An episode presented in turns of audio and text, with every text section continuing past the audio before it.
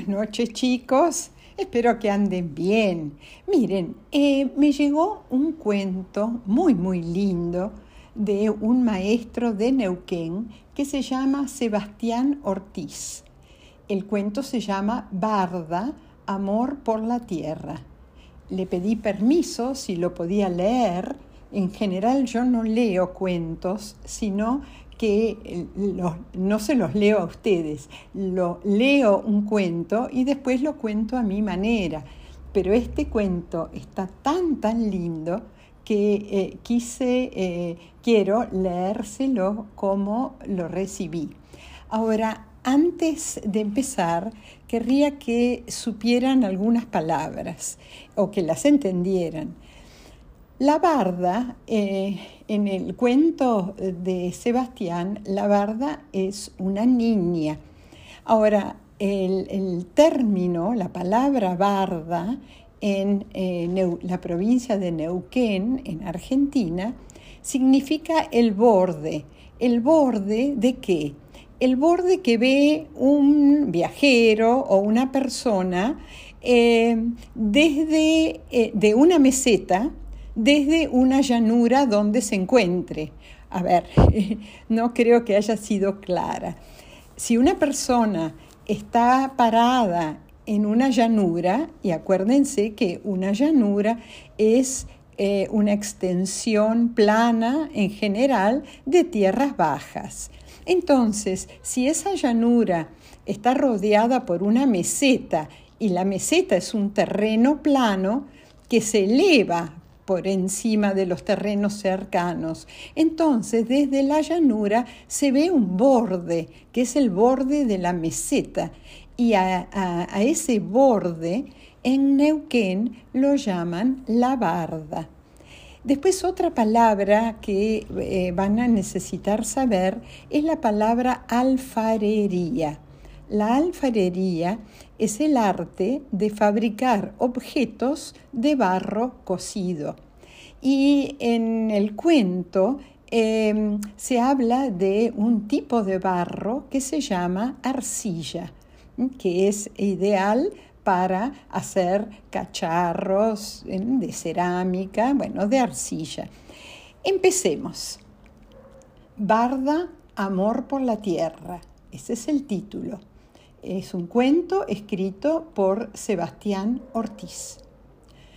Hace mucho tiempo, antes de que las tribus tuvieran nombre, vivió en la zona de Neuquén una niña llamada Barda. Barda era muy inquieta y creativa. Fue la primera niña que jugó con barro. Hacía recipientes y se divertía hasta, hasta que los llenaba con agua y luego humedecían y se deshacían. O al ver que su juego terminaba en lo mejor, todos los días hacía más para reponer aquellos que se le desarmaban. Sus amigas y amigos, que lo único que hacían todo el día era corretear a los gritos como locos, vieron que el juego de barda era entretenido y relajante. Le pidieron que les enseñara a hacer esos recipientes con los que ella tanto se divertía. Con mucho entusiasmo y amor les enseñó todos los trucos que había aprendido con el barro. Estuvieron trabajando toda la tarde. Una alegría tremenda en sus corazones habían descubierto otra manera de divertirse. Cayendo el sol, los llamaron a todos para sus casas se fueron felices dándole a Barda un gran abrazo. Barda se dio vuelta y vio que en el patio eh, los chicos habían hecho unos estantes improvisados con troncos, ramas y hojas y habían dejado las vasijas, los recipientes, secando eh, sobre esos troncos y esas ramas y fue muy feliz. No quería dormirse. Hizo un fogoncito en el patio para quedarse mirando al cielo, agradeciendo a las estrellas tanta felicidad. Se durmió con los ojos llenos de ilusiones y los oídos repletos de risa.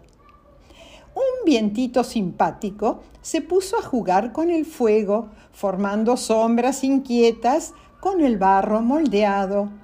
Contento, el vientito soplaba hasta que una chispa se desprendió y fue a parar al colchón de hojas y hojas secas que estaban bajo las vasijas.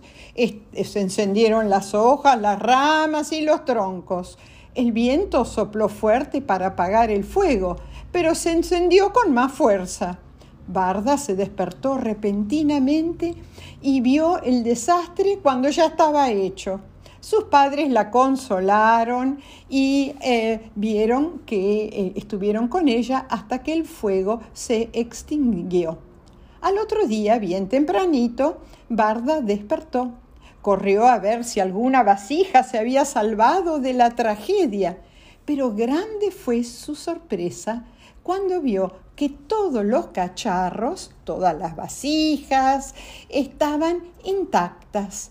Los lavó para sacarle el tizne, el tizne del humo, antes de que vinieran sus amigos. Pero tuvo otra sorpresa.